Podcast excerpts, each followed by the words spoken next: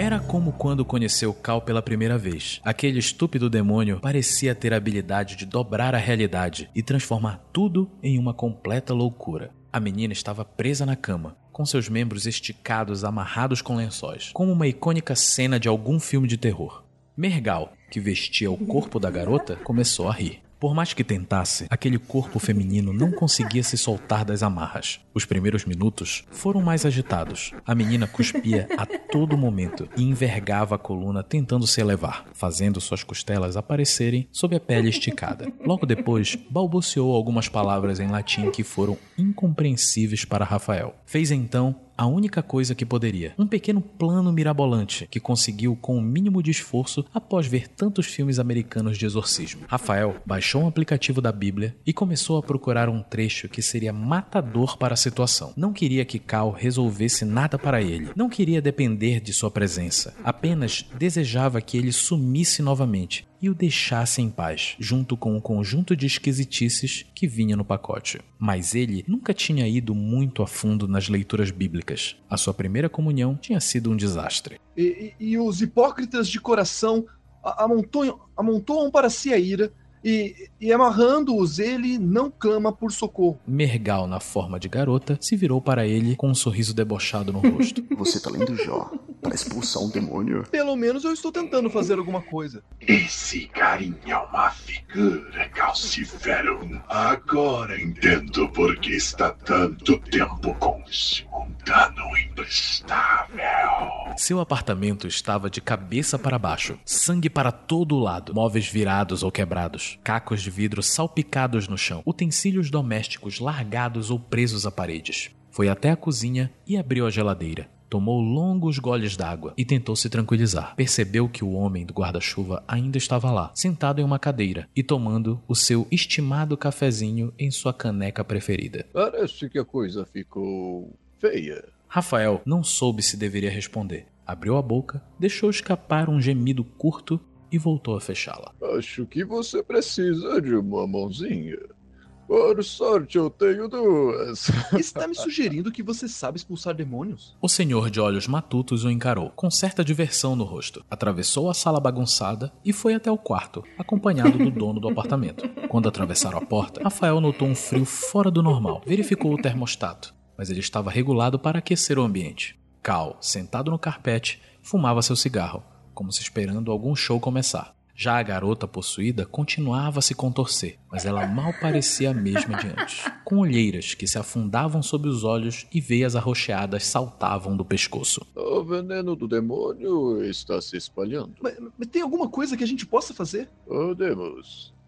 É uma bela escolha de palavras. Vou precisar da ajuda de alguém de sangue novo. A menina com o rosto cadavérico riu com fraqueza. Cite novamente aquele texto que leu para mim. Irritado, Rafael ficou com vontade de sacudir o corpo da menina até a coisa sair. É claro que não faria isso.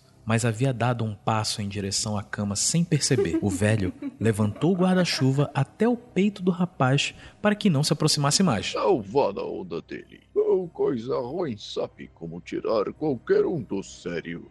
Ele puxou do bolso da calça algo e jogou na direção do peito de Rafael. Ah, Me ajuda com isso, por favor. Rafael quase deixou escapar o objeto diminuto entre os dedos, mas o agarrou no ar antes de cair. Era um pequeno pedaço de giz branco. O homem do guarda-chuva apontou para a parede que fazia oposição à cama. Faz um triângulo para mim.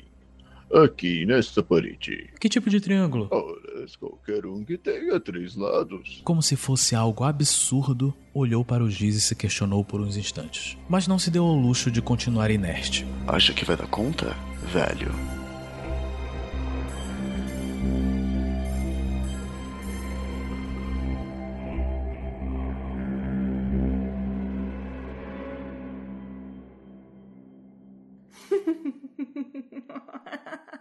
E aí, curtiu?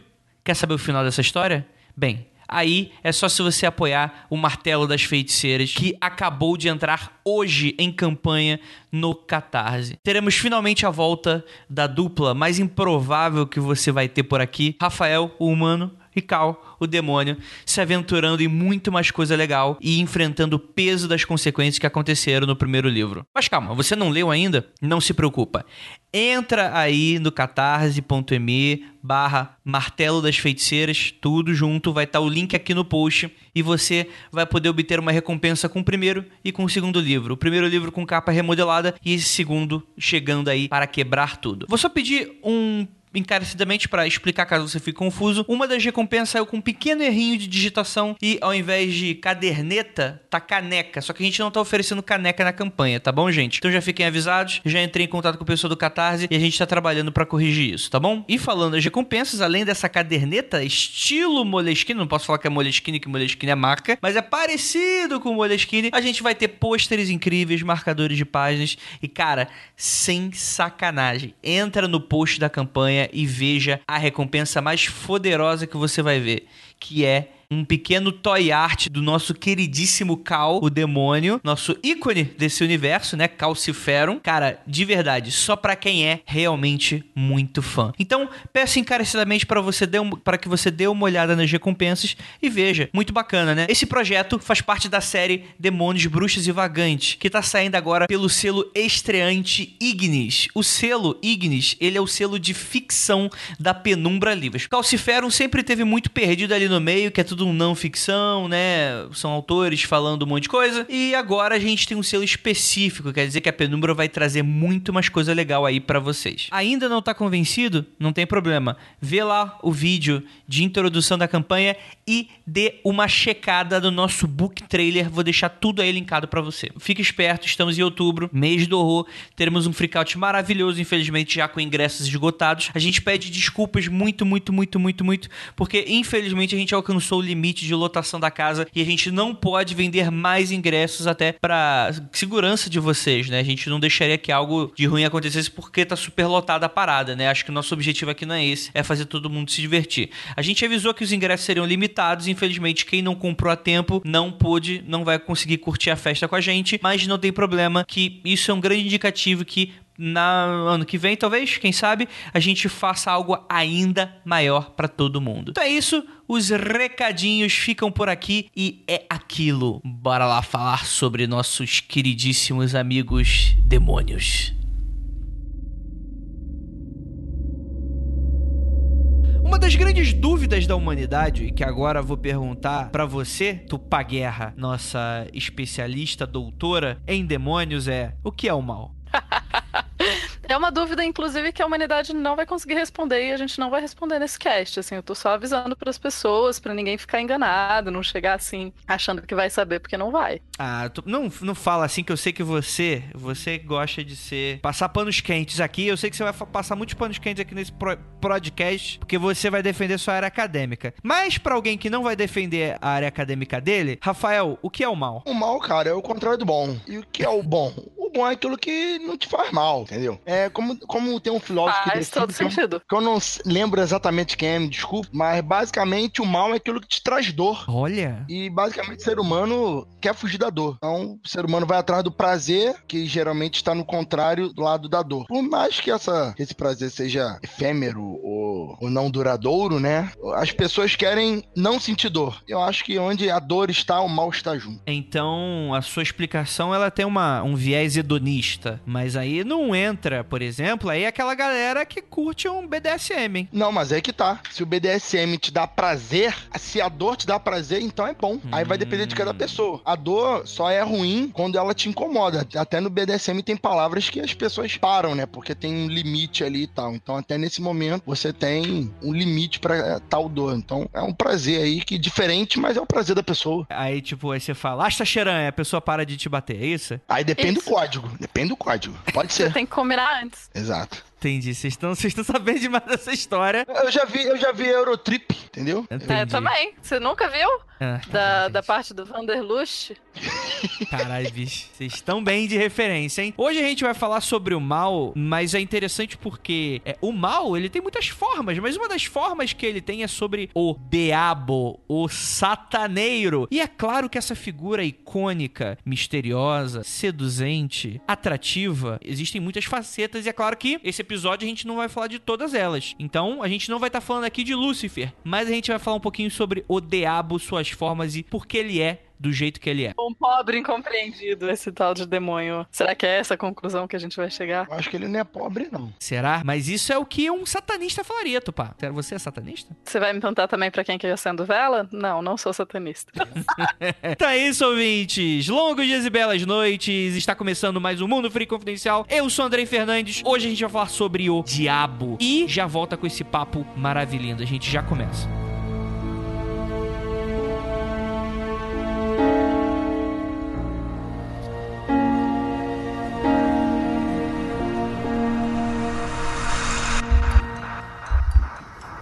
Nada de errado com seu áudio. Adentramos agora através dos seus sentidos. Estamos preparando você para o que vai acontecer nos próximos minutos. Além do que conhece por tempo e espaço, o contato com algo além. Não conte para ninguém e nunca olhe para trás, pois este é Mundo Freak Confidencial.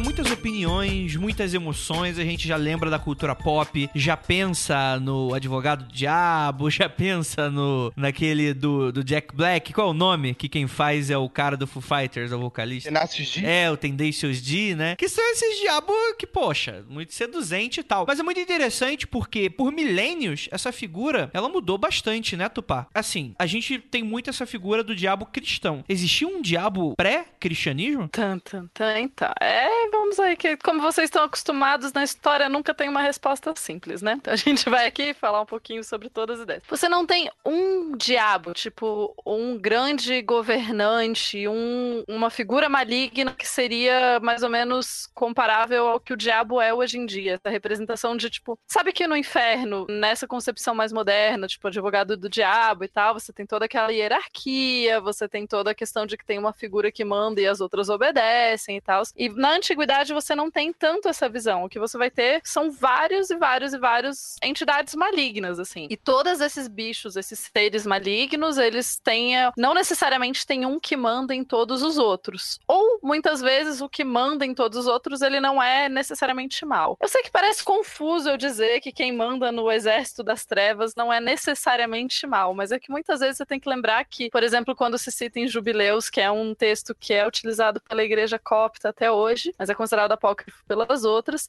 ele vai falar que não, posso estar confundindo a igreja copta, foi mal, gente. Mas de qualquer forma, esse texto vai falar que não, quando Deus, quando tem o, o dilúvio tal, ele mata os gigantes, e daí o anjo de Mástema, o anjo de Mástema conversa com Deus e fala: Deus, seguinte, dá pra liberar pra mim 10% das almas dos gigantes, pra que eu possa usar essas almas dos gigantes pra atormentar os seres humanos, aqueles seres humanos que não seguem os seus comandos? E Deus fala: É, é nóis, pode ficar.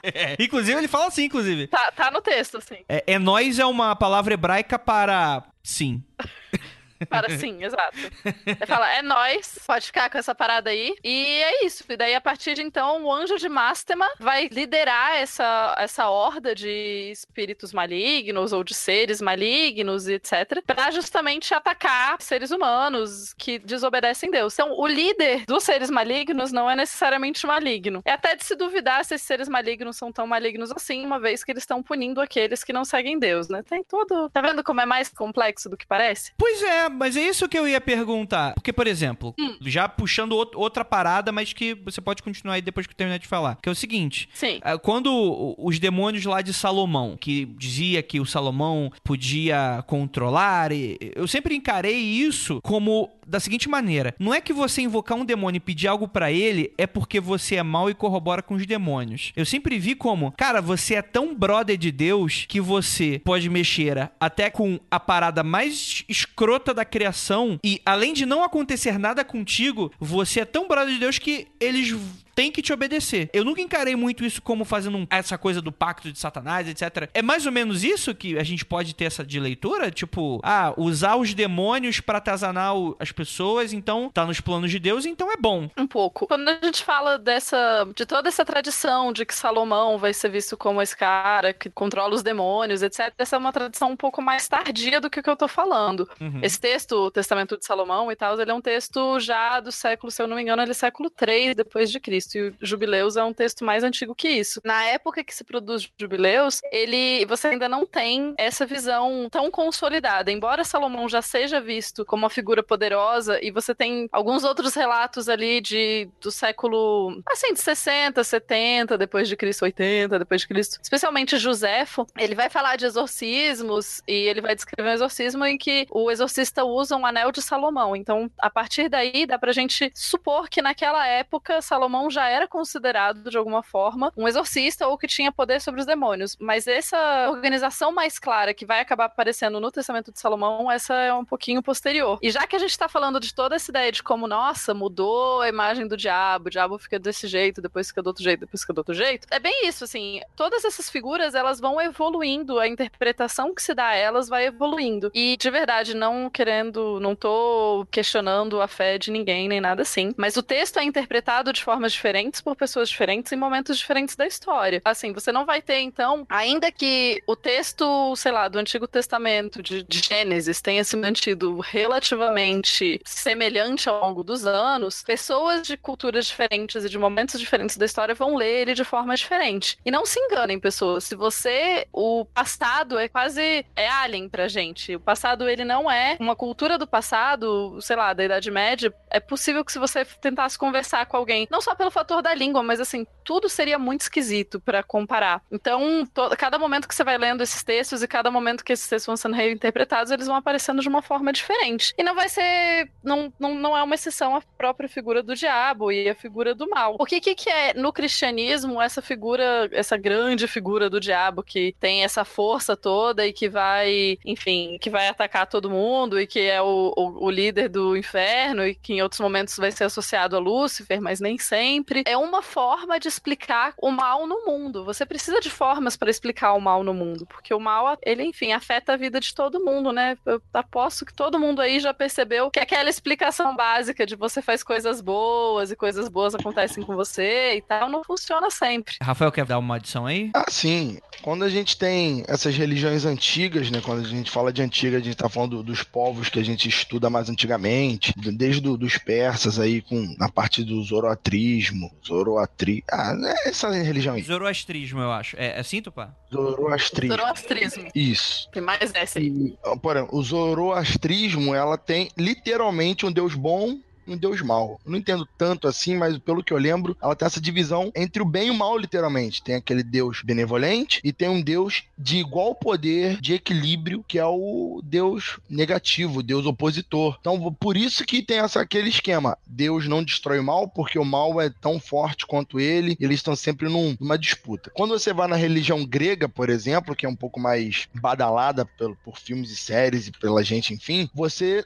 tem tudo no inferno. Quando você morre, você não vai viver no Olimpo com os deuses. Você vai pro Hades, o submundo. E lá tem uma parte para os heróis e tal, mas as pessoas comuns vivem lá. E o Hades não é o demônio, né? O Hades é só um funcionário, né? Pela mitologia grega, você tem Zeus, Poseidon e Hades, que eles dividiram ali mais ou menos, e o Hades ficou com um trabalho que, segundo eu já li algumas das versões, ele nem queria, mas é o que sobrou para ele, né? Melhor do que não ter nada. Então ele é meio que o diretor do presídio do esquema, né? Ele não é o demônio necessariamente como os livros infanto-juvenis hoje gostam de, de dizer, como o Percy Jackson, coisa do tipo. Ele tá lá. Se você vê aqueles filmes atuais, Fúria de Titãs, é esse o nome do filme, Andrei? Fúria de Titãs? Sim, exatamente. Clash of Titans. Isso. No- na versão nova, o Hades aparece como o inimigo mesmo. Ele vai lá prender Zeus, é o vilão e tal. Na primeira versão, aquela antigona, ele inclusive obedece mais à mitologia e o próprio Hades dá um dos presentes para pro Perseu. Isso é, ele é mais um deus ali colaborando colaborando com a esquema. Ele não é o inimigo da galera. Porque na religião, na, nesses deuses, nessa salada grega, você tem o bem e o mal em todos os deuses, assim como tem todas as pessoas. É um reflexo do, da, dos seres humanos, os deuses gregos. Não é nada de uma coisa plana. Então é bem complexo, é bem interessante. Eu gosto muito dessa, dessa adição, Rafael, porque duas coisas. Eu concordo muito com isso, me incomoda muito quando nós ocidentais, nessa nossa eterna necessidade de transformar coisas e dividi-las em bem e mal, é muito fácil você ver Hades como um demônio, né? O que é um erro completamente, né? Os deus, cada deus do panteão da Grécia antiga, eles tinham as suas facetas cruéis, né? Cheias de, do que a gente chama hoje de pecado e suas virtudes também, né? E é claro que Hades não quer dizer também que ele não seja um deus temido, né? Ele é um deus extremamente temido porque a morte é temida. Tanto que tem aquela história de que nunca teve, não tem templos dedicados a Hades, né? Exato. Só é dito que existe apenas um templo que é no próprio Hades, se eu não me engano. Isso é mais uma figura, é mais um lugar mitológico do que realmente tem uma, um lugar que existe, se eu não me engano. Mas aí, por favor, me corrijam se eu estiver errado. Sim, é mais ou menos isso mesmo. O, o, o Hades, ele não, ele não é temido, ele não é reverenciado, não porque ele é o demônio, mas ele não era reverenciado porque a morte era o tabu ali da sociedade e não era, era meio que um assunto não tocado. A galera deixava quieto, entendeu? Você deixa quieto ali porque um dia todo mundo vai para lá, então você não precisa referenciar porque tu vai conhecer o cara querendo ou não. O cara é o, é o dono da chave. Então tinha, tinha um pouco dessa, dessa coisa de deixar quieto. Mas não quer dizer que ele era o inimigo de todo mundo. Ele não era. Ele era mais um, mais um. Era bem interessante. É, e cabe lembrar que dentro da mitologia grega, você tem. Você não tem uma mitologia grega, que hoje em dia a gente estuda, assim, você lê, tipo, ah, um livro de mitologia grega, qual era a história de Zeus? Aí tem. Não, você tinha. Meio que cada cidade tinha a sua história diferente das, do que estava acontecendo e dos deuses. E, então, assim, por isso que muitas vezes Zeus e outros e todos os outros deuses, eles têm histórias conflitantes, nem sempre. Ah, mas ele. Zeus era, fez isso fez aquilo? Era, era assim ou era assado? Depende. Cada cidade tem um jeito. E como a nossa mente é, ocidental, contemporânea, etc., tende a achar que você precisa de uma verdade única para as coisas, a gente fica muito confuso e é muito difícil entender que pudesse, em uma cultura, pudesse aceitar mais de uma versão para a mesma história. E que isso era de boa, assim. E que não era tipo, nossa, essa é falsa e essa é verdadeira. Não, tipo, todas elas são verdadeiras. É principalmente porque na, na religião grega, como a, a Tupá bem disse, cada cidade-estado, afinal, cidade-estado, ela tinha uma administração própria e tudo mais. Sim, é, rapidamente. É que não é que, pro ouvinte já não ficar meio confuso, a gente pensa a Grécia hoje como um país unificado, né? Naquela época, eles eram cidades-estados que entravam em guerra, entravam em discordância, eram aliados vez ou outra e por aí vai, né? E cada uma queria a sua própria legitimidade. E usava a mitologia pra isso, né? Sim, você tinha até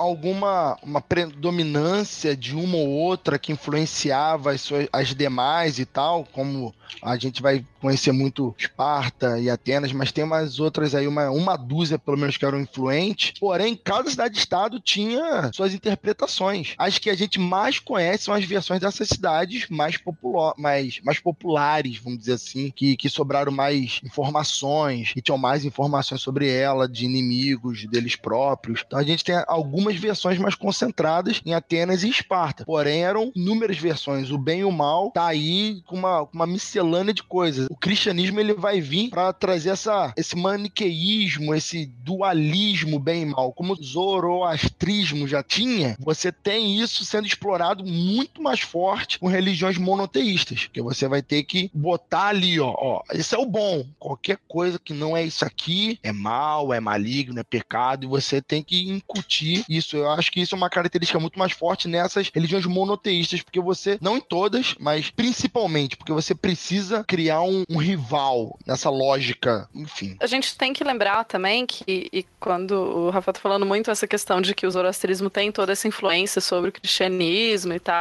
Primeiro, para quem é cristão, isso não invalida a sua religião. Isso só mostra que, tipo, sei lá, quando Deus estava passando as informações, é, ele precisava falar numa língua que as pessoas do período entenderam lessem e compreendessem. Para quem não acredita, então a gente também tem, é, você pode entender isso de uma forma, é, entender isso como simplesmente influências que humanos têm quando eles se encontram. E no caso do zoroastrismo, é exatamente isso, assim, se você pega os livros mais antigos do Antigo Testamento, eles vão ser livros, primeiro, eles não são necessariamente, eles são mais monólatras, então assim, eles acreditam, é mais, assim, ah, existe esse deus aqui que a gente segue e ele é o mais legal de todos, mas não quer dizer que, tipo, não existam outros deuses. E isso vai depois se desenvolvendo para uma ideia de cristianismo que tem um deus único. E nesse meio tempo, se a gente for pensar em história mesmo, lá onde hoje em dia é Israel e a gente todo um outro debate sobre Israel histórico, etc, etc. Mas lá naquela região, aquela região foi dominada por muitos povos diferentes, inclusive. Então você tem Alexandre o Grande derrotando ali Dario e os exércitos persas, e daí Alexandre o Grande vai tomar posse daquela região. É, Alexandre o Grande morre, o império dele é dividido em três, e é justamente a parte do Império Seleucida que fica ali na.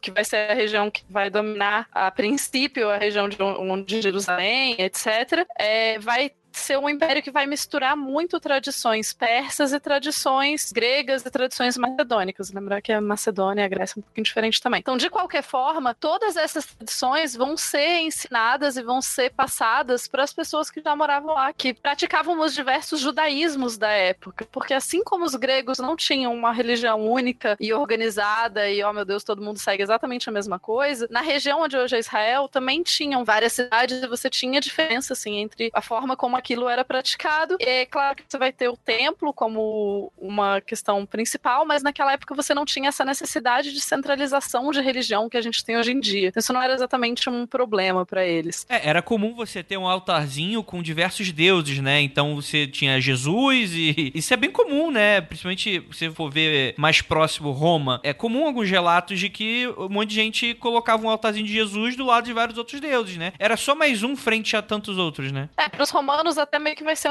um dos problemas. Porque assim, para os romanos, eles respeitam que os judeus têm um Deus único. Porque os judeus já estão lá há mais tempo, tal, tem toda uma outra questão histórica. A princípio, tá, gente? A, gente, a destruição do templo de 70 aí já é posterior, mas voltando lá um tanto antes. Só que para eles, os cristãos são só uma galera tá querendo causar problema. Porque vendo sobre uma perspectiva mais romana, o problema para eles é assim: você tem que cultuar os deuses para manter Roma bem. Aí os cristãos falam: não vamos cultuar ninguém. Aí os romanos fala, então vocês estão, tipo, tentando destruir Roma, porque se vocês cultuam os deuses, todos. E os romanos ficam, não, mas a gente coloca aqui no altar Jesus também, tá de boa. E os cristãos, não, Jesus não é Deus, não é assim que funciona. Os romanos, faz, vocês estão confusos, nada tá fazendo sentido, gente. Enfim, faltou diálogo, né? Como de costume. Não, eu acho, eu acho interessante, porque vocês estão falando tanto do zoroastrismo, é bom, é assim, é, segundo estudos que eu li, essa faceta cristã dessa antítese de bem contra o mal vai nascer ser no cativeiro babilônico, onde que os hebreus vão ter esse contato com o zoroastrismo e aí a religião deles vai se adaptar e vai ver isso. Eu tô falando muita groselha, Tupau, é isso é o oficial que tá sendo considerado hoje em dia? O oficial nunca existe um oficial, porque a história oficial. a gente nunca tem um oficial. o mais a teoria mais forte, mais corrente, melhorou? não, não, tranquilo. Mas assim, é, é mais ou menos isso. Você teria mais de um momento de influência, não dá para colocar só o cativeiro da Babilônia, tá? O cativeiro cativeiro, porque quem que vai ser preso nesse cativeiro? É a elite. É quando fala assim, tipo, ah, porque todo mundo foi levado pro cativeiro babilônico, etc, etc, não é tipo todo mundo que tava na cidade, era tipo todo mundo que é importante na cidade, né? As pessoas mais normais ficaram lá, porque para quem era pobre, sei lá, não muda grandes coisas quando muda quem manda. E daí com isso, você tem então essa primeira influência do zoroastrismo, do judaísmo, e depois você vai ter essa outra influência mais constante a partir desse domínio seleucida na região, que então mesmo quem não foi pro cativeiro, tá vivendo na cidade, mas tá vivendo com um governante de outra cultura, você tem templos, você tem tudo isso funcionando ali. E o zoroastrismo realmente tem isso muito mais dessa do que a gente chama a ideia do dualismo. Então, lá pelos mais ou menos em 300 antes de Cristo, mais ou menos, você começa a ver textos judaicos que tem mais, trazem mais essa questão de dualismo. E qual a grande ideia do dualismo? É que parece muito simples, entender? Ah, dualista, tá, acredita em dois. Mas a grande coisa é que no zoroastrismo você tem duas entidades, dois, duas, dois deuses, e você tem o Ahura Mazda e o Angra Maniu. O Ahura Mazda, ele é legal, e o Angra Maniu é malvado. E o Angra Maniu Ele tá tentando destruir todo o plano de existência.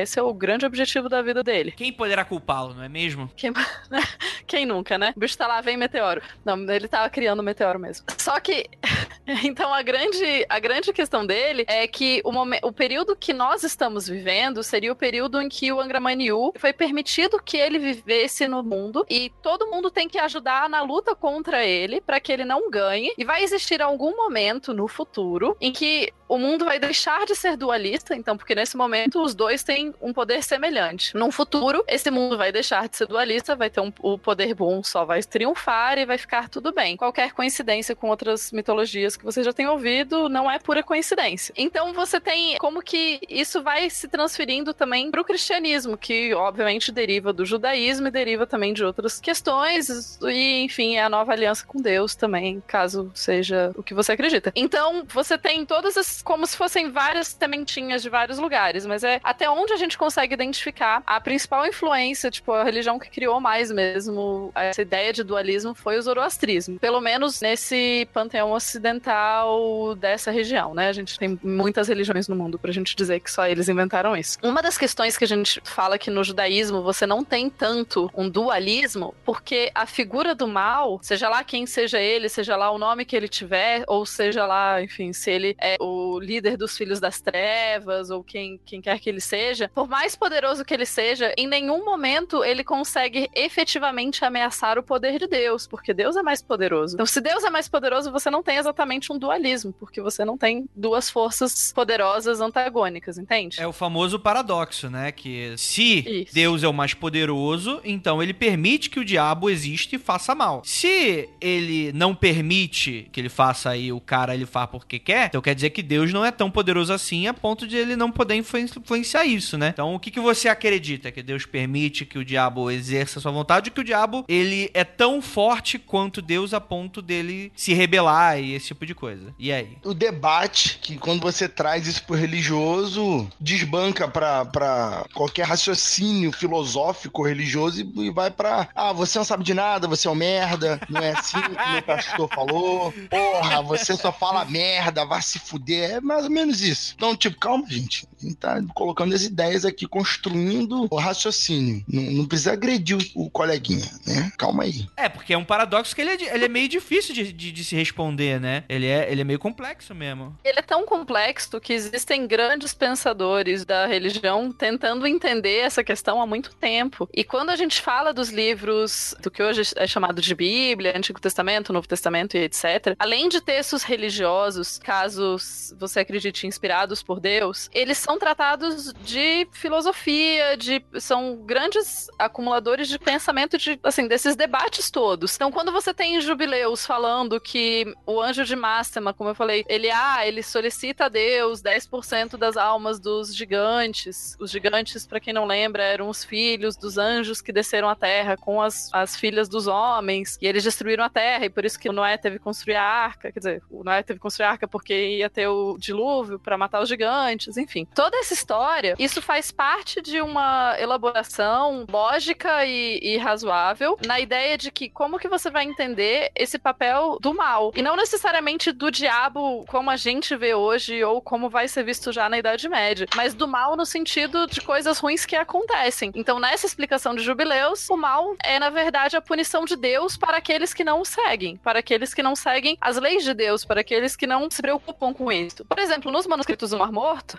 meus bebês, a gente tem toda essa questão do mal e o que, que você faz para se proteger contra o mal. E uma das, das coisas que se fala, ah, você segue as leis de Deus, mas você tem que tomar cuidado, porque Belial, Belial tem várias redes de que ele tá colocando aí fora para você. E normalmente quando você sai de uma, você cai na outra. Ele abriu o Wi-Fi, é isso? Ele deixava o Wi-Fi público? Ele deixava várias redes? Deixava o Wi-Fi. É, mas você tenta, você- porque você acha que o Wi-Fi é de boa, né? Tá lá, a É. fornicação, você fala, ah, esse Wi-Fi aqui tá massa. Você entra nesse, assim que você consegue se livrar de um Wi-Fi, você já cai em outro, assim, sem você entender, sem perceber, Cara, entendeu? Ô, Tupá, tem uma coisa que eu digo que talvez o André tenha edite, mas Ai, meu Deus.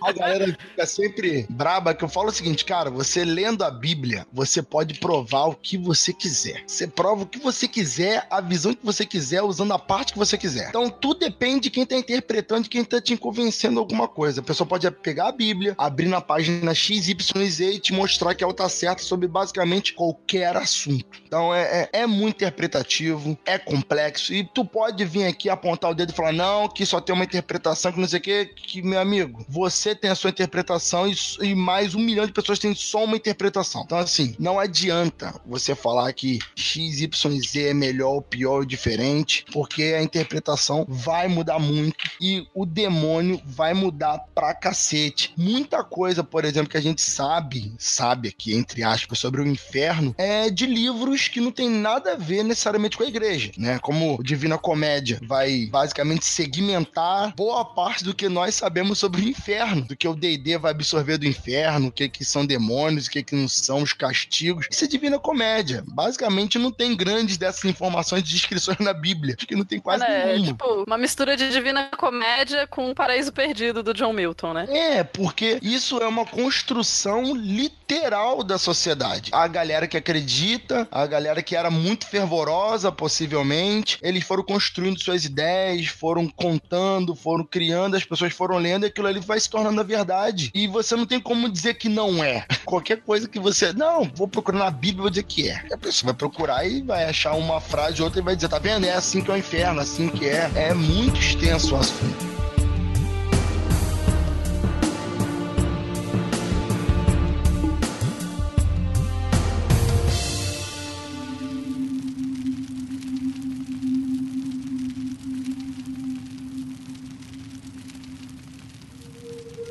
Vamos então, aproveitando que a gente tá falando de Idade Média, vamos pra ela. Não existe Lúcifer na Bíblia, né? Não. Ou talvez exista. Tá, Lúcifer é uma questão, porque o trecho que normalmente se associa que tem uma menção específica a Lúcifer, ele tá escrito em hebraico. E em hebraico, então, não seria Lúcifer, porque Lúcifer é um nome em latim. E no trecho tá efetivamente falando de uma estrela, tipo estrela d'alva, assim, a estrela da manhã. E isso é reinterpretado como uma menção a Lúcifer, mas não lá não tá dizendo, tipo, o anjo caído ou qualquer coisa assim. O trecho é bem diferente. Eu posso até procurar o trecho aqui, se vocês quiserem. Show de bola, por favor. Luciraldo, o Luciraldo não tá na Bíblia, tadinho. Pra tu ver, né, Andrei? A descri- a- o cara mais bambambam, bam, bam, os- o, o caído, sete pele, o casco fendido, mochila de criança, nem tá na Bíblia, mas todo mundo tem medo dele, incorpora, aparece na igreja, e a igreja luta, expulsa, ele fala com o pastor, e o cara não tá nem na Bíblia. Não, calma aí, mas aí, olha aí, antes de qualquer pessoa fale, existe um Lúcifer na Bíblia. Ele só não é o demônio. Ele não é dito que ele é aquele rei, etc. Não, tá, calma. Vamos lá. Primeiro a gente tem um problema aqui de tradução, porque a gente sempre tem um problema de tradução. É a vida. De qualquer forma, a passagem da Bíblia mesmo que se fala é Isaías 14, 12. E Isaías é um texto que foi escrito em hebraico. E nesse trecho de Isaías 14, 12, o que, que ele tá falando do céu? Ele fala: Como caíste desde o céu, ó estrela d'alva, filho d'alva. Como foste cortado por terra, tu que debilitavas as nações. E tu dizias no meu coração: Eu subirei ao céu, acima das estrelas de Deus tal. Mas ele não tá falando, ele tá falando de um rei aqui. Ele não tá falando do Lúcifer como essa, essa figura que a gente tem hoje em dia, né? Que Não, essa não, figura não, do não, demônio. não, não, não, não, não, não. Você, Tupá, está fazendo a sua interpretação errônea do texto. Você está falando que é tudo interpretativo, você está interpretando errado, Tupá. Por que você diz isso? Onde está escrito aí isso-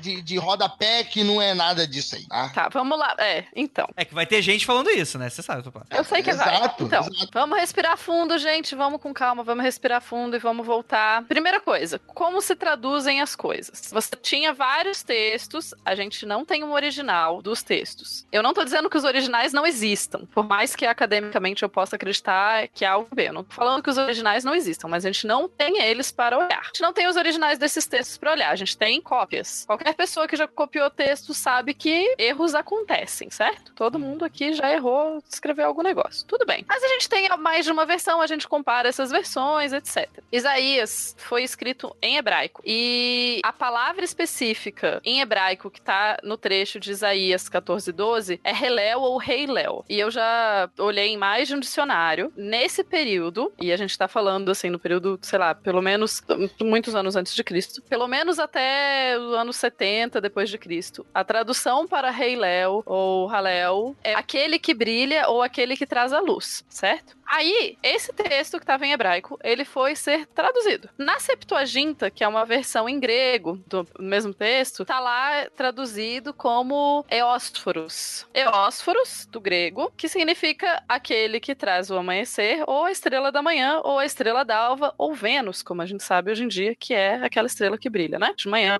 logo antes de amanhecer. Só que, quando se tem a exegese do livro, ou seja, a interpretação que é feita do livro, e essa interpretação, na maior parte das denominações cristãs e judaicas, essa interpretação é feita a partir também de inspiração divina, então a interpretação está correta, uma vez que Deus está inspirando as pessoas a interpretar. Conveniente, né? E eu não tô falando que tá certo ou não. Enfim, eles vão falar que o quê? Esse capítulo 14, o rei da Babilônia, Nabucodonosor II, conquistador de Jerusalém, está sendo condenado a partir de uma visão profética que o profeta Isaías está tendo, e ele está sendo chamado de estrela da manhã, certo? Então, o Nabucodonosor que está sendo chamado de estrela da manhã. O que está dizendo é Helel Ben Shahar, que é basicamente aquele que o que brilha, o que traz a manhã, o filho da manhã. Que susto. Oi? Que susto que você tá falando filho de outra coisa. E é só posteriormente, na tradição cristã, que Lúcifer, que é a tradução para o latim para Eósforos, ou Rei Léo, passa a ser um nome próprio. Então, assim, nas versões mais antigas do texto, essa palavra não tá como nome próprio. Ela não tá, como a gente, chama, a gente fala, personificada. Ela é simplesmente comparando ele com a Estrela da Manhã e não tá falando que a Estrela da Manhã é uma pessoa, entendeu? Ele tá só associando o Nabucodonosor à Estrela da Manhã. A estrela d'alva. Isso, Estrela d'Alva, ela mesma. Ou Vênus. Claro que daí você tem toda a literatura posterior e tal, e Lúcifer passa a ser uma a mesma, ser um cognato, uma tradução para Satanás ou demônio, tanto pela igreja quanto na literatura popular. Então, no Inferno de Dante, no Paraíso Perdido, tudo isso vai sendo, continua se usando essa palavra. Agora, se a gente voltar em textos mais antigos, que o Paraíso Perdido, o Inferno de Dante e tal, são textos lá da Idade Média já. Se você voltar em textos da Antiguidade, vão ter versões em que vão associar Jesus à Estrela da Manhã. E isso mostra pra gente como associar alguém à Estrela da Manhã, não, naquela, naquele período, não é necessariamente algo ruim. No caso de Isaías 14, é algo ruim porque tem todo o resto do contexto do capítulo falando que é algo ruim. Mas só falar que alguém é estrela da manhã não era necessariamente algo ruim. Fez um pouco de sentido? Sim, não faz sentido nenhum. Mas enfim, é a questão de construção mesmo. Você tem um texto que existe, fala lá. Então a palavra Lúcifer tá na Bíblia. Você abrir a sua Bíblia, Isaías 14, 12, provavelmente sim. Ela tá no hebraico? Não, porque Lúcifer é em latim e não em hebraico. Em hebraico vai estar Helel. Ela, Helel necessariamente significa demônio? Não, Helel significa estrela. Calma aí, calma aí, calma aí. Você está me dizendo então que o nome do demônio é Helel? É isso que você está me dizendo, pá? É Léo Mitocôndria. Não, Léo Mitocôndria, ele mesmo. Eu tô dizendo que na tradição posterior que foi feita a partir desse texto, é essa associação que foi feita. Hum. E como a gente sabe, se a interpretação posterior foi inspirada por Deus, para quem acredita ela é a válida. E daí não tem nada que eu possa mudar a cabeça de ninguém. Eu não tô tentando mesmo. Mas, no período que foi escrito, hum. era outra coisa. Cara, que é quase Kalel. Mas existe o opositor na Bíblia. Sim, Satã. Que não é Lúcifer. Não, eles estão. E na Bíblia também tem demônios, não tem? Não tem demônios que Jesus até expulsa e coloca nos porcos? Tem, mas aí a gente já vai pro Novo Testamento, que é outra questão. É outro rolê. Sim. Porque aqui, é, porque aqui, quando a gente tá falando de Lúcifer, ou de Rei Léo, ou de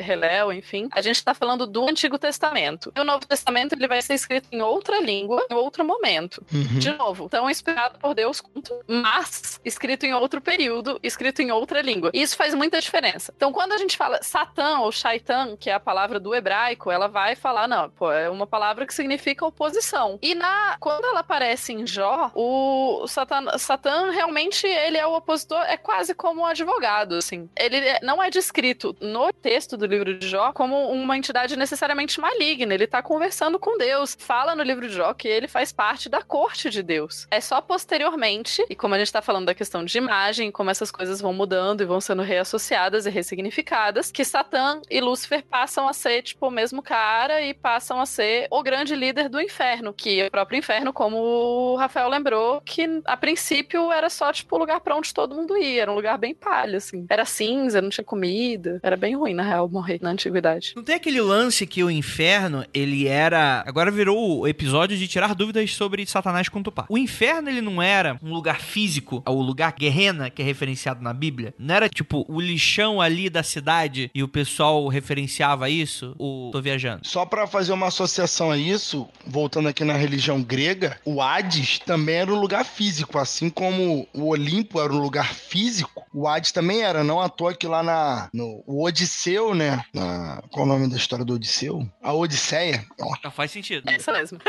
Acredito que seja isso. que o Odisseu, ou Ulisses, se você preferir, ele vai no, no, no Hades, né? Fazer lá o- a oferenda, falar com a mãe e tal. Ele vai lá no Hades pessoalmente. Ele vai lá no caminho, entra no local de fogo e tal, com a proteção lá que o, que, o- que o Deus dá pra ele, ele vai lá. Então, talvez esse, esse inferno que você já falando que é um lugar físico também tenha um pouco dessa associação desse inferno grego aí, que também era um lugar físico. Ah, e tanto é um lugar físico que você tem muito questionamento na antiguidade sobre a geografia desses lugares. Na Idade Média também. Você vai ter uma grande preocupação. Você no próprio inferno de Dante, dá pra ver como isso era uma preocupação não só dos intelectuais da igreja, mas uma preocupação um pouco mais espalhada para a população em geral. Então, porque no inferno de Dante tem toda a explicação física mesmo, né? Tipo, ai, daí tem, aí tem pedras, aí tem buraco, aí tem, sei lá, parede, tem, assim, descrição mesmo como que a parada é. E na antiguidade, as pessoas ficavam muito, se perguntavam mesmo sobre a geografia divina, a geografia de onde Deus e os anjos e arcanjos e todas as outras ordens celestes moravam, e a geografia de onde as pessoas depois que morriam iam. E daí a gente tem nomes específicos para isso dentro da literatura. Primeiro a gente chama esse tipo de literatura que vai, que é uma literatura em que a pessoa que tá escrevendo, ela teve uma visão ou ela foi levada por Deus para algum desses lugares. Pasmem, o nome desse tipo de literatura é literatura apocalíptica,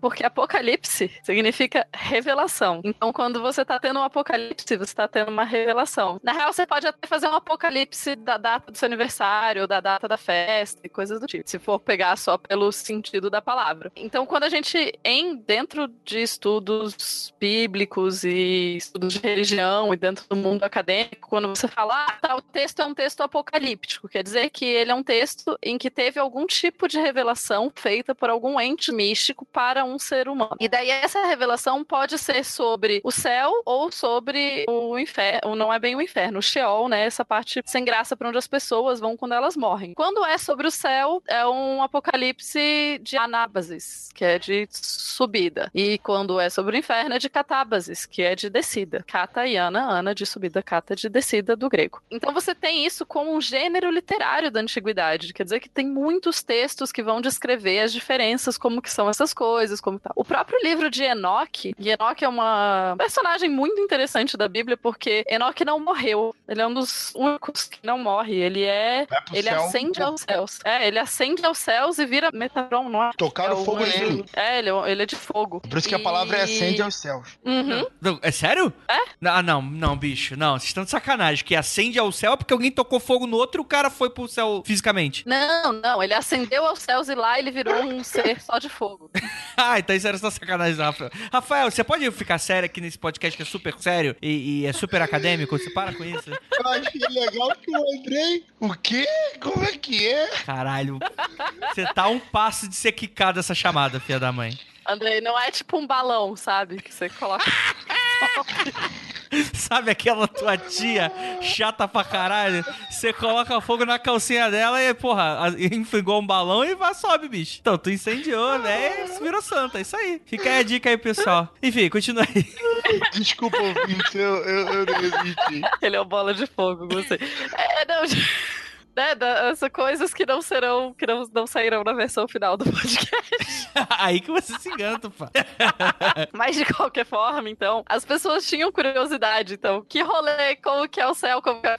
Por sinal, o livro de Enoch, com todo respeito, mas o livro de Enoch é meio chatinho, assim, porque metade, metade do livro é tipo, ah, os anjos explicando pra Enoch quando ele vai pro céu a primeira vez, porque ele vai primeiro, depois ele volta, depois ele vai de novo. Mas assim, ele vai primeiro e os anjos falam, ah, então, os ventos, sabe como que acontece vento? Vento é assim, é tipo, é tipo um livro do que hoje a gente chamaria tipo um livro científico, assim. Claro, partindo de pressupostos muito diferentes do que a ciência é produzida hoje em dia, mas era um livro explicando sobre as coisas, assim, ah, por que, que as estrelas estão no céu, por que, que os ventos existem, de onde vem a chuva, acho que se eu não me engano tem um rio lá no, no céu e tal. Oceanos? Tem os oceanos também, mas é porque a chuva acho que é Não, tipo de uma cachoeira do- e... Não, o nome do rio é Oceanos. O livro do Ah, D&D me conta isso.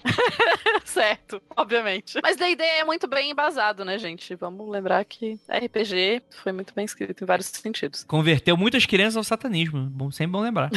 Então, assim, você tem essa preocupação. Você tem o Sheol, que é um lugar físico, assim como onde Deus tá com os anjos, é um lugar físico, assim. A galera mora lá, né? Uma parada muito mais palpável do que simplesmente uma abstração. Inclusive, tem toda. Vamos lembrar lá de Gênesis, né? Que daí tem a- a- as águas, e daí as águas são separadas, porque tem água no céu, basicamente. E daí a gente vive quase que num bolsão de onde não tem água. Seria mais ou menos essa a ideia. Assim, numa possível interpretação, né? Uhum. Não tô falando que minha interpretação é correta, não. Fora isso, é, voltando mais para o demônio em si, e essas hordas e tal, eles não moravam no Sheol na Hum. antiguidade, assim. Não, não morava lá, velho. Eles estão em outros lugares. E lá no começo, o Andrei perguntou: ah, mas tem de outras culturas? Que eu falei: não, o demônio em si, tipo, essa figura única, super malvada e, e meio que concentra Satanás e tal, você não tem em outro dessa mesma forma. Você, mas você tem vários outros tipos de criaturas malignas. Por exemplo, ah, você tem as Lilitu, que são. Depois vão ser. Vão, o nome vai mudar um pouco, vai virar Lilith. E daí tem gente falar que, ah, Lilith era a esposa de a esposa do Adão, aí ela era rebelde e tal. Essa história que é uma versão que surgiu bem depois, assim. Mas o nome Lilitu e Lilith era um tipo de criatura maligna feminina lá da mitologia babilônica. E ela é uma. Basicamente, se eu não me engano, é uma mulher que morreu sem casar, ela pode voltar como Lilith. Então, Lilith é um tipo de demônio e não um demônio específico. E ela basicamente vai, cara, tentar destruir seu casamento e matar suas crianças. Porque ela vai, tipo, se disfarçar de ama de leite e dar leite envenenado pros nenéns. Ela faz umas coisas assim. Bichamar. Então, chamar. Mas é, é- é a ideia de um ser maligno é ser má, faz parte. Aí, ó, já descobrimos o que é uma coisa má. Estragar seu leite e envenenar os nenéns. Isso é mal. Né? Se fingir de dama de leite e dar leite envenenado pra criança é mal. Faz sentido. Temos um ponto aí. Faz sentido, né? Cara, interessante, né? Como isso conta muito sobre a sociedade, né? Não- Pra caralho. é, levando em conta que o ideal era você casar a mulher e aí você tinha que explicar por que, que a criança morre antes de crescer, né? E tu não tem como explicar isso de outra forma, senão, sei lá, o demônio envenenou o leite, acho que faz todo sentido. Faz todo sentido. E é interessante que esses demônios e essas criaturas malignas, eu não uso, eu não sei se vocês repararam, mas eu tô evitando bagaralho, assim, usar a expressão demônio. Ou demônios, pra chamar as li- os Liliths e etc. Porque demônio já é um termo grego. E ele vai ser utilizado depois lá no cristianismo. E como que o que eu tô comentando aqui são coisas assim, de mil anos antes de Cristo. Então aqui nessa época ainda não se usava demônios, assim. Você tinha vários outros termos. Por exemplo, não se colocava numa categoria só. Você falava, ah, tipo, Lilith. Lilith era o que era? Um tipo de coisa, Aí você tinha outro tipo de coisa. Você tinha vários tipos de coisa. E todos esses tipos de seres malignos, eles eram. Eles tinham de alguma forma algo amedrontador. Porque se ele é maligno e tal, você tem que olhar pra ele e sacar que o bicho é maligno. Você precisa, tipo, marcadores, assim. E qual a grande questão pra marcar, nossa, aquilo lá é uma parada maligna? Em geral, pra criar o medo e pra assustar, a ideia é você misturar características humanas e características animais. Você fala, ah, mas tem vários deuses também que misturam características humanas e animais. Sim, mas ao mesmo tempo você tem então características animais que são mais específicas que vão ser associadas com coisas malvadas, com coisas malignas. Então, garras vão ser uma característica, então, tipo, ah, Lilitu, às vezes ela, ela parece uma ama de leite e tal, mas ela tem garras. É, em geral, características de animais que são animais ou que vivem no deserto ou que vivem em áreas isoladas e animais noturnos. E algumas vezes todas essas criaturas podem também se transformar nesse tipo de animal, porque esse tipo de animal é o que traz o mal. Então, por exemplo, lá nos manuscritos do Mar Morto, você tem uma passagem que é interessante, ela também relembra uma passagem de Isaías, e ela fala o seguinte: todos os espíritos dos anjos de destruição, espíritos dos bastardos, demônios, Liliths e uivadores do deserto, e todos aqueles que caem sobre os homens sem aviso. Então, todos esses, isso é uma lista de seres terríveis, todos esses seres terríveis eles são seres que podem te atacar. São seres que, possivelmente, esse texto aqui tá falando sobre contra e tá te- tentando te proteger. E é interessante porque você tem, então, né, ah, os espíritos dos anjos de destruição. Pra que anjo nem sempre é um cara legal, né? Tem os anjos de destruição que estão aí pra mostrar. Espíritos dos bastardos. Possivelmente, falar de espíritos dos bastardos, a gente tá fazendo uma referência aos espíritos dos gigantes, porque os gigantes são bastardos, eles são filhos de uma relação ilegítima. Bastardo era, tipo, um dos piores xingamentos. Demônios, Liliths, e os uivadores do deserto. Os uivadores do deserto, que, na real, a palavra que se usa para uivadores do deserto é um tipo de animal que até hoje a gente não consegue identificar especificamente qual é. Pode ser que fosse um chacal, pode ser que, enfim, vários, é utilizado para representar vários animais, mas é essa ideia desse animal que vive no deserto, que vive isolado, que vive nesse local mais assustador. Muito interessante que essa, essa referência de como os demônios eles vão existindo e como essas criaturas malignas elas misturam humano e animal. Eles não são naturais e não ser natural, não ter uma aparência natural é o que assusta. Hoje em dia outras coisas nos assustam, mas é isso que assusta nesse período. Também tinha a ideia que vai ser explorada até na literatura mais pra frente do ser misturado não ser um ser puro, né? A impureza da mistura gerar, seria um sinal também de criaturas malignas. Não à toa que, por exemplo, quando você pega lendas, né, bem mais recentes, já século 17, 18, enfim, dos lobisomens, a prata ela é pura, por isso ela mata lobisomens. Então tem essa relação de da pureza e da impureza. A impureza representaria o mal. A criatura misturada, a criatura não pura seria maligna. Então você também tem essa, essa hibridização para você causar essa distância do, do puro e do impuro. Com certeza. E é, tem isso também, assim, a gente não pode achar que essas todas essas representações, como o Andrei falou, fazem parte do que é a sociedade, elas refletem em grande medida o que aquela sociedade está passando naquele momento. Então essa questão do puro e do impuro, a questão do bastardo, tudo isso demonstra como ser bastardo ou muitas vezes ser é, não, não, não vir de uma linhagem ou esse tipo de coisa era considerado ruim naquele período específico. Não casar, né? É, inclusive a gente não precisa continuar repetindo essas questões, viu, gente? A gente pode mudar elas, porque elas mudaram durante ao longo dos anos.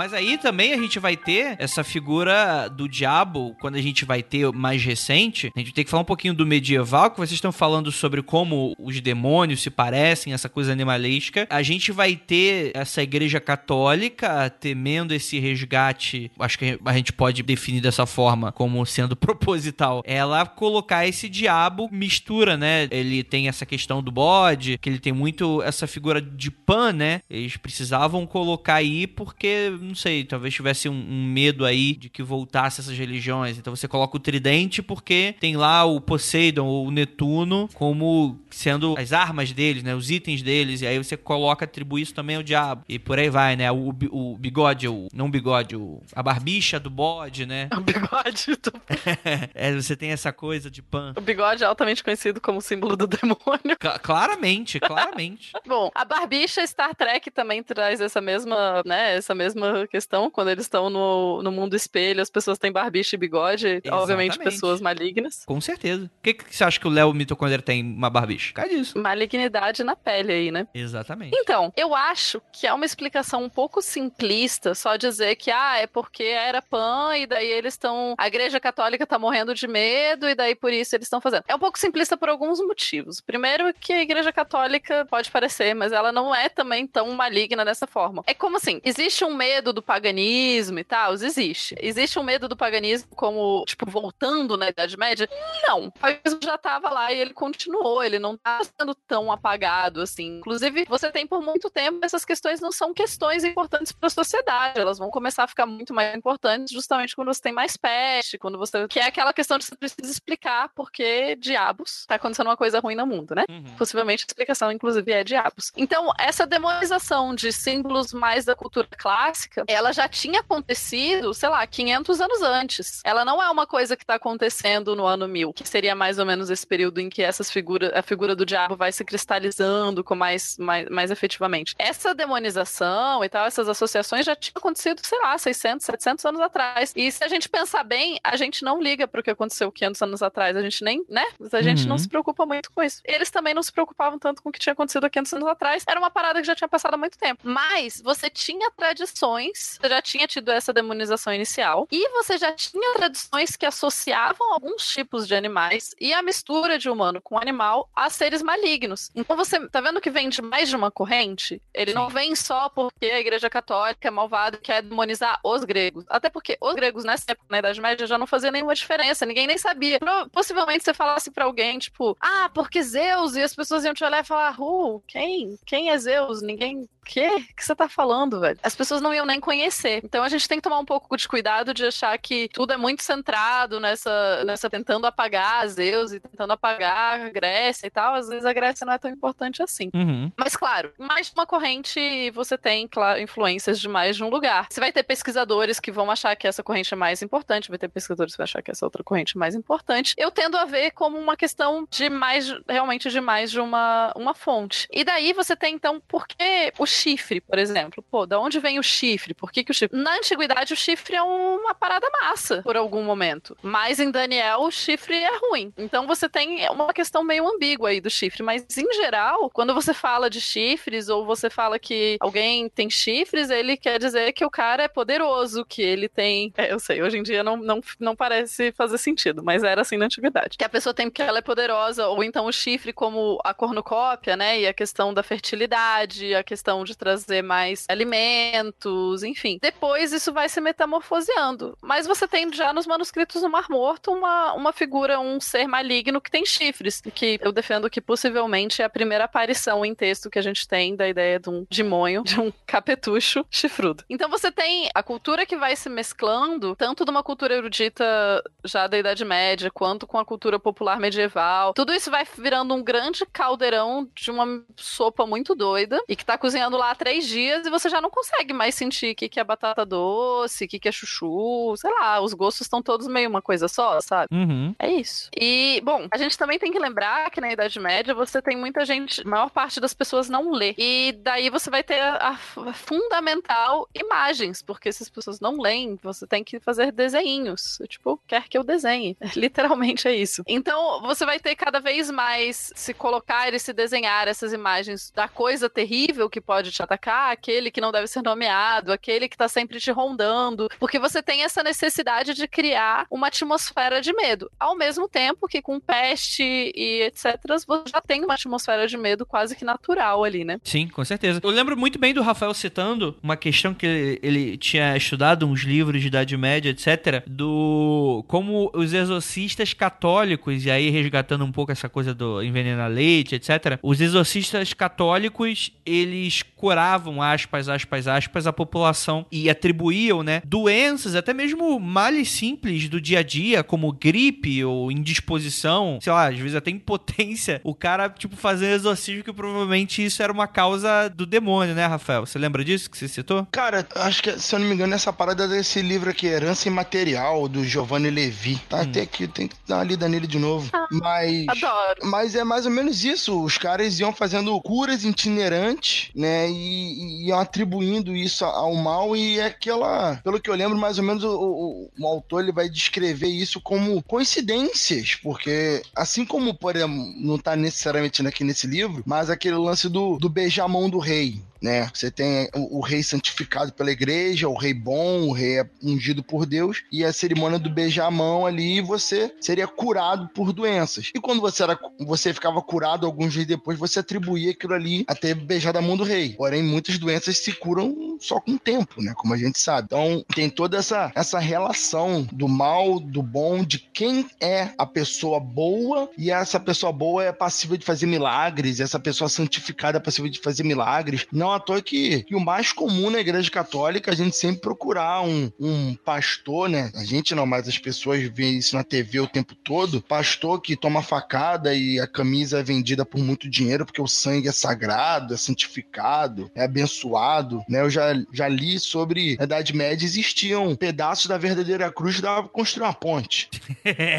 Dá mesmo. Então, assim, Ossos de santo, né? Osso do dedinho. a- as pessoas buscam os símbolos da bondade né, nesse- nesses itens mágicos, nesses itens místicos. Você vai ter guerras com isso, você vai ter coisas até boas intencionadas fazendo isso, boas para o cristianismo, né? Por exemplo, a Guerra da Reconquista, né, que, que caiu de ser chamada assim pelos europeus, boa parte dela ter acontecido era que se diziam que iam destruir é, coisas santas que existiam na região da Espanha. Então, se, os- se os, se os infiéis entrarem aqui, vão destruir, eles são os maus, eles são os malignos, eles vão destruir nossos objetos santos. Então, você vai ter todas essas motivações para fazer as pessoas irem buscar serem boas ou fazerem coisas boas, para tudo no final terem um prêmio. Tudo que você faz, você quer um prêmio. Então, é, é uma contradição na própria Bíblia. Mas é essa construção é ser humano. Ser humano é uma criatura bem legal. É interessante porque muita questão desse visu do demônio é ligado também à questão muçulmana, né? Na época das cruzadas, etc. Mas aí também eu já não sei muito a veracidade disso. Às vezes é, pode ser muito também essa questão igual essa que eu citei do PAN, etc. Que ser muito mais daqueles textão pra tu compartilhar no WhatsApp só pra irritar sua tia na- no dia de Natal, né? Aquelas coisas todas. Cara, assim, as cruzadas foram um negócio que dá um podcast à parte. Porque tem partes, assim, que você não sabe exatamente se foi daquele jeito, mas acaba caindo na história, né? Dessa forma. Alguns autores escrevem, alguns outros romanceiam, caem em filmes e tal, mas que em situações próprias, os cruzados, os cavaleiros que estavam ali, eles mataram cidades inteiras. Do Sim. cachorro, das galinhas às, os bebês, sabe? Porque era Deus ali que permitia pra purificar o terreno. Então, assim, é complicado. Interpretações da Bíblia, sabe? Aqui, quem poderia interpretar melhor do que o Papa? Então, interpretou-se daquele jeito e as pessoas mataram tudo que existia vivo dentro de cidades. Tudo que existia vivo, literalmente. Só sobrou os insetos, porque não dá pra matar as moscas com espada. Sinistro. É, essa questão de religiões utilizarem imagens e coisas pra criar no outro a imagem do mal, a gente não precisa nem de falar só de religião, né? A gente pode falar de qualquer grupamento de seres humanos em que você vai usar. Então, é muito fácil colocar essas características que você vê como ruins nessa imagem genérica do mal. E uma imagem genérica do mal é muito boa porque ela cria essa ideia de, cara, de o inimigo que você conhece, o inimigo e fácil que você tem que destruir, ele acalma, porque tipo a sociedade, assim, quando fala, ah, como que resolve isso? Não, se a gente fizer isso, resolve. Se tem uma coisa só pra resolver. É muito co- reconfortante você pensar que se você se você resolver só esse, essa pequena questão, todos os outros problemas vão se resolver. E como qualquer questão de sociedade, não é assim que funciona, né? E já não funcionava. Então, ah, colocar a barbicha, colocar essas coisas. Eu confesso que na parte de iconografia do diabo, iconografia, imagem, né? Iconografia do diabo na Idade Média, eu entendo pouco. Não vou falar aqui que eu manjo bagaralho de iconografia medieval do diabo. Mas é interessante ver que boa parte dessa iconografia ela vem de mais de um lugar mesmo. Ela não vem só de um. Então é possível que uma parte do fato do diabo ter barbicha tenha vindo dessa demonização dos muçulmanos? Sim. É possível que também tenha vindo do bode? Sim. É possível que as duas respostas estejam corretas? Sim. É isso. Queria só Isso, saber o seguinte: por Hum. que o bode? Porque o bode, né? Que o Black Phillip. Que é o Black Por que o bode? Aí, é, quando, quando eu Porque- penso nessas paradas, eu, eu- eu penso o seguinte: eu acho que demônio existe mesmo, apareceu no bode que falou, é o bode! Aí ficou o bode. Não, mas o porquê o bode, você pode voltar um pouco à questão de Pan e de outros. Mas o bode também, ele vai se consagrar posteriormente. Eu mandei pra vocês no WhatsApp, porque eu não consegui mandar em nenhum outro lugar, mas E aqui? mandei por... É uma foto ruim que eu bati, mas de desenhos de demônios da antiguidade, assim. E é muito bom, gente, porque, tipo, Parece hoje em dia eles não programa infantil. Parece, parece tipo nossos amiguinhos, os demônios. E esses são efetivamente desenhos de demônios, e dá pra ver aqui que eles têm, tipo. Sabe qual, qual, qual a ideia aqui central que eu acho que a gente não chegou? Ah. Eu- é, o demônio naquela. na- na- da cultura grega, aquela ideia do demônio seria aquele camarada que fica ali falando com você, te, se comunicando. Todo mundo teria o demônio dentro de si, porque teria um, um espírito que falasse, fala com você para te dar forças para fazer as coisas e tal. E isso talvez essa palavra tenha pego, porque talvez a, a igreja, essa religião, ela não quisesse que as pessoas tivessem aquela vontade própria. Então toda vez que você tinha essa coisa dentro de você, pedir para você fazer alguma coisa, se caracterizou como uma, a, o espírito negativo, literalmente o demônio, você tendo que negar a sua parte natural, aquela, aquele espírito que os gregos estavam denominando para fazer coisas e como a igreja era, é contra basicamente qualquer coisa divertida, você tinha que negar isso para você ficar dentro da, da, da, dos limites da igreja. Então esse demônio, essa palavra que originalmente seria alguém que dá o ânimo para você fazer as coisas, se tornou o, o seu inimigo. E tudo que você faz com ele é você tá na influência dele, na negatividade dele, por aí vai. Então é uma interpretação Cara, mais ou menos assim. Essa palavra, na verdade, termo demônio é um termo mega complexo, porque ele foi utilizado por muitas culturas e muitos períodos para significar coisas diferentes. Pode parecer que não, mas foi utilizado para significar coisas diferentes. Por exemplo, isso que você tá falando dos gregos. Os daimons, eles eram isso, eles eram esses, esses seres tal que vão. Em outros momentos, daimon vai ser, ou demônio tal, vai ser mais. Ele é mais como um intermediário entre o humano e o divino. Como tipo, a parada que te ajuda a conversar, que é mais ou menos o papel dos anjos também em outras culturas, mas ao mesmo tempo não é exatamente a mesma coisa. Esses pequenos significados que complicam. Eu não sei se a igreja é contra tudo que há de bom. não, isso é, é que eu falei, isso é a interpretação minha. As coisas divertidas sim, não pode. Sim, não pode. Mas, de qualquer bom, forma. Coisa divertida. É, o tudo que há de bom foi só pra fazer a piada com as meninas superpoderosas mesmo. Mas de qualquer forma, você tem sim essa questão de comportamentos de tentar. Só que a gente esquece muito, sei lá, que Grécia é clássica. Sim. Em que você tem toda essa questão, tá? Quer dizer, você não esquece que você sabe dessas paradas. E cristianismo, a gente tem séculos, às vezes, de diferença entre essas influências. Então, Mas a minha os próprios ligação... deuses gregos já não estavam mais tão importantes quando o cristianismo surgiu, sabe?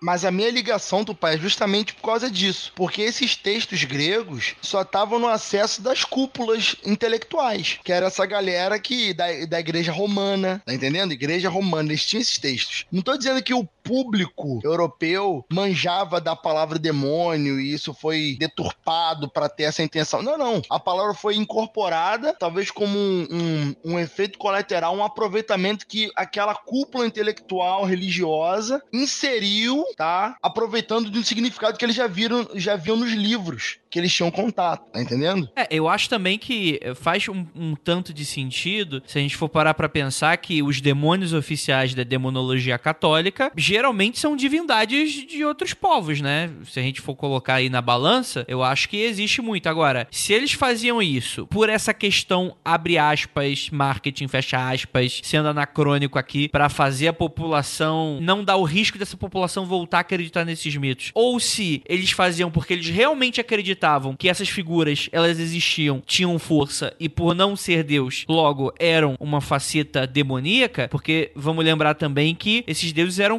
complexos, né? Quando a gente vai falar sobre Pazuzu, a gente vai estar tá falando sobre esse demônio dos ventos de peste que você rezava pra que a, o vento da peste virava pro teu inimigo, né? Então, é, eu acho que faz parte de uma narrativa mais pra frente de que você talvez vê isso de uma maneira até inaceitável e pintar como um demônio, né? E existem poucos exemplos, aliás, de demônios que. E aí, por favor, Tupá, me corrija. Demônios católicos que não sejam de, de outros. de pagãos, por exemplo. O Beuzebu, né? Que seria aquele erro de tradução do. Ah, o Deus das moscas, né? Era uma pessoa tirando um sarrão de uma passagem bíblica. Quer dizer, na passagem bíblica, né? Uma pessoa, ah, quer dizer que o Deus é o mesmo, sei lá, o Deus de mim e o Deus da mosca. É, é o mesmo Deus, né? Porque, afinal de contas, a pessoa deve acreditar num politeísmo em que cada Deus tinha uma função, ou era Deus de alguma coisa diferente, e vem uma pessoa e fala que é, é, o Deus dela é o Deus de tudo, né? Então essa pessoa tá meio tirando sarra. Então teu Deus é o Deus da mosca também. E na tradução é Beuzebu. E aí o pessoal que leu, ah, Beuzebu é um demônio. E aí é um demônio que vive no inferno. E aí por aí vai. Eu não sei, mas eu, eu acho que faz sentido quando você olha por essa perspectiva. Eu acho que faz também. Eu, eu só fico puxando, dando, falando, pegando no pé, falando, ah, porque tem que relativizar, tem que lembrar que tem mais de uma questão e etc, etc. Sim, mas essas figuras são demonizadas utilizadas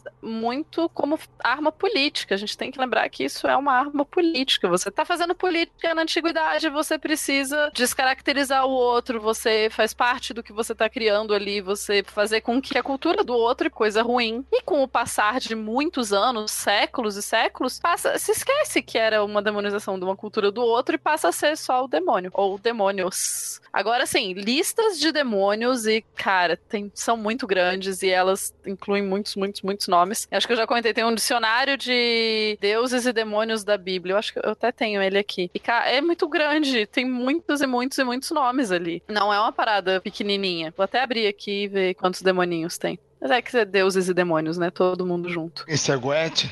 não, não é a Goethe. A Goécia é posterior. É verdade, né? A Goécia é uma. Enfim, a Goécia são textos medievais, né? A clavícula de Isso. Salomão, ela não é. Não, te- não foi escrito pelo Salomão mesmo, né? A Goethe é tanto medieval que ela separa a- as castas do submundo, dos demônios, exatamente como você separa os reis, os barões, os arqueduques da, da época medieval, né? Da, da Baixa Idade Média. Você separa eles dessa forma e os demônios são separados da mesma forma. É uma monarquia, né, cara? O inferno é a monarquia e ela é toda dividida igualmente era a Idade Média, Baixa Idade Média. Isso é, a É. Idade Média é o inferno.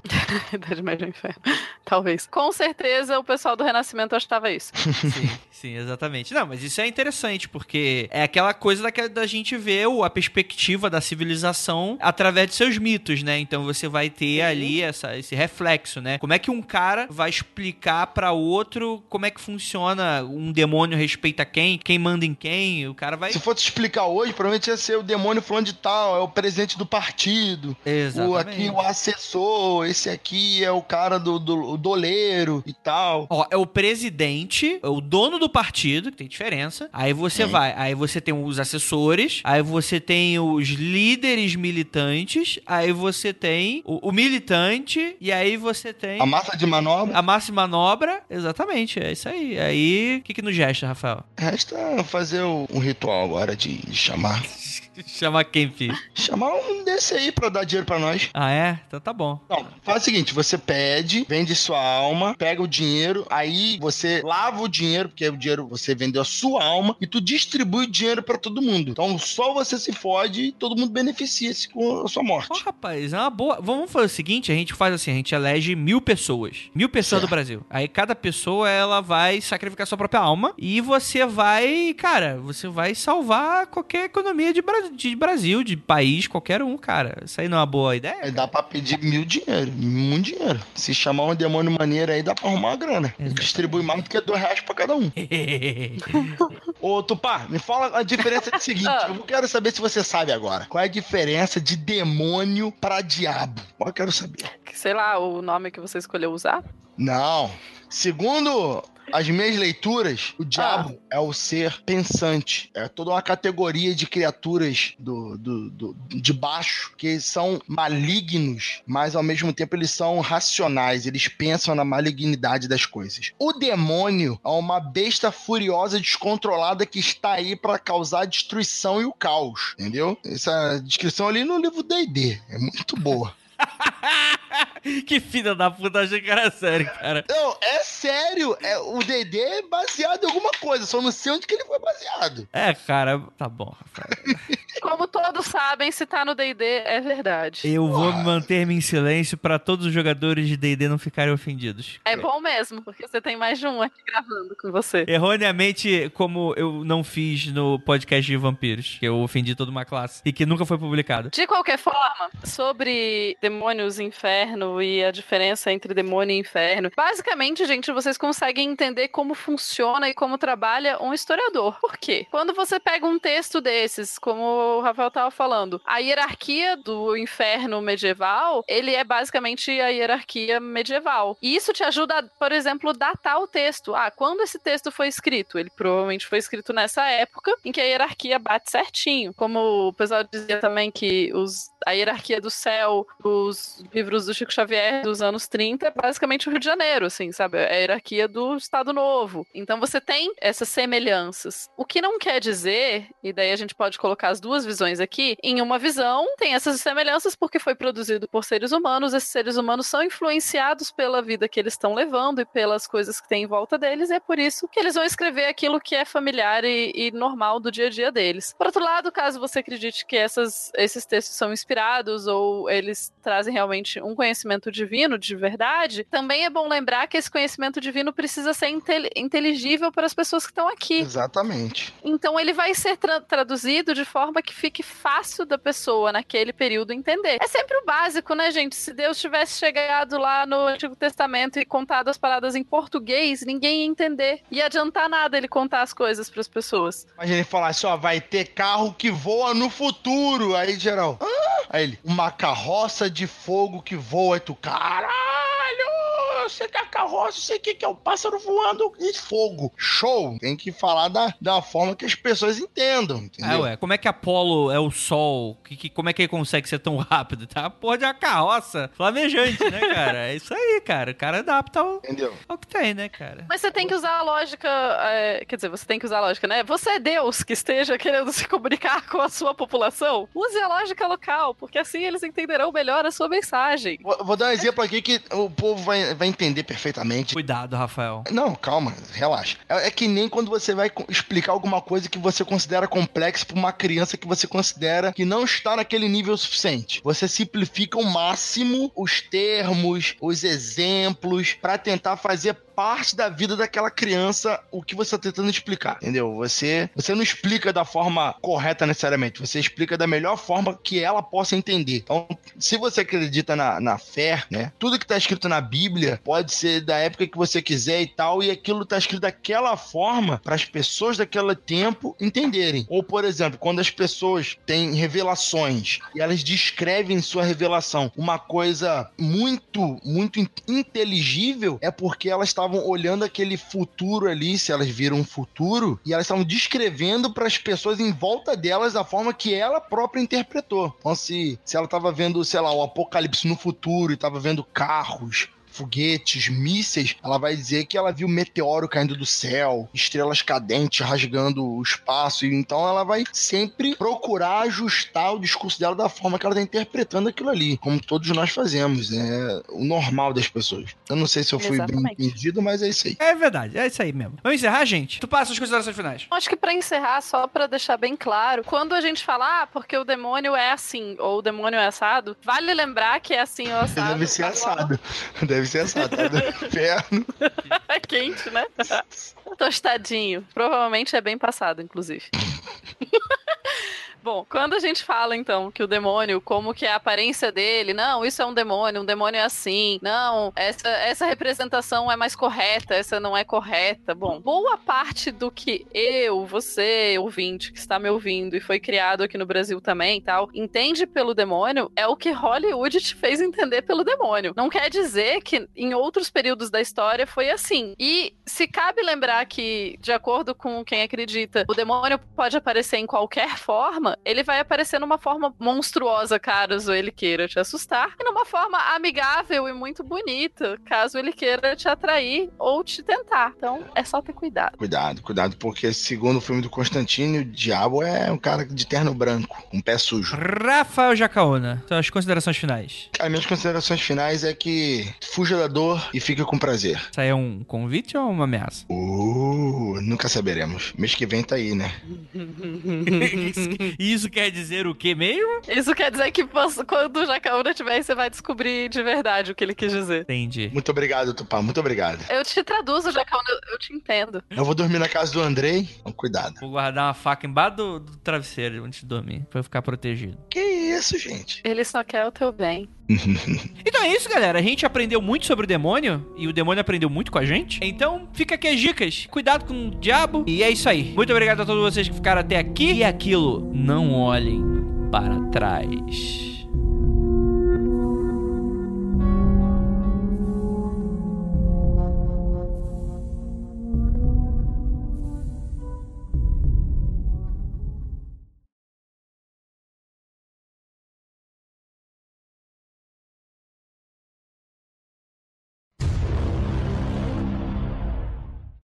Diabo criou tanta coisa que se ele for rico, ele, se ele for pobre, ele é um péssimo investidor. Porque você sabe, né? Quem sabe ele não criou um investimento. Ah, então, mas aí que tá. Tem que ter, tem que ter investimento pra ele aí, né? Criou músicas aí, autor de várias bandas e não sei o quê. Cadê?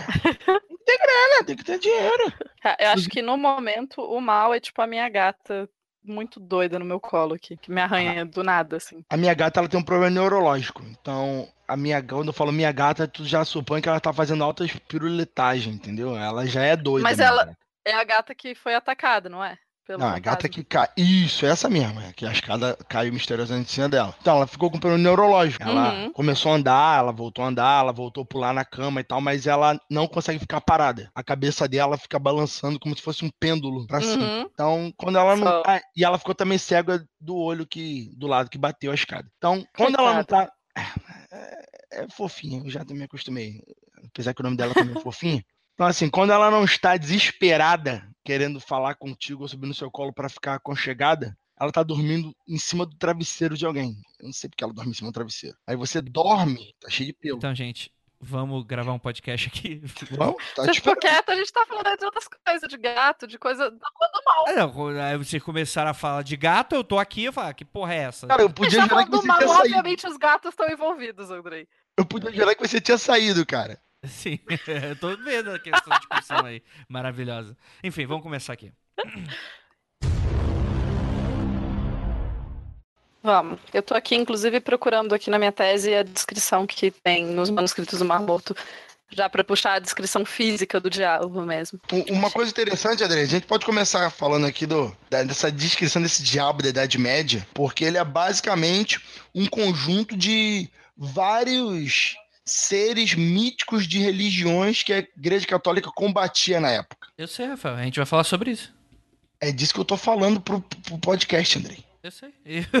Isso tá- não era acordado que a gente ia falar sobre isso? É isso que eu tô falando, porque você comentou isso, seu maluco. É o que eu tô, só tô, eu só tô anunciando o encerrar do bloco, é só isso. Que já tinha encerrado, eu já tava começando outro. Ah, então, porra. tá- ah, caralho, filha da puta! É, você tá querendo encerrar o bloco que você quer. Foda-se. Você que falou o encerramento de bloco, agora vamos pra Idade Média. Eu comecei. Tá bom, Rafael. É, vamos lá. É, é. Isso aí é pra você aprender que quem encerra o podcast sou eu, tá, dona Topá? Você não precisa sair encerrando meu podcast, não. Tá bom, sua mãe do cara? Vocês estão querendo. Você falou, Vocês estão querendo comandar meu podcast. nem vem, você falou, vamos encerrar. Eu fiz uma fala que encerrasse, pra depois você falar alguma outra coisa e finalizar, uai.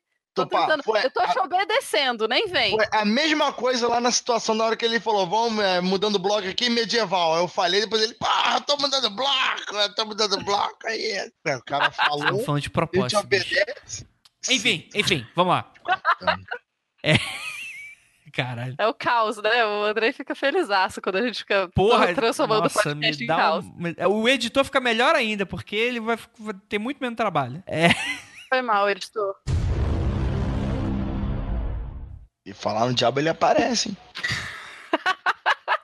É um convite ou ameaça? Fala dele, fala dele. Porra, hoje eu tô sozinho em casa, aí fudeu.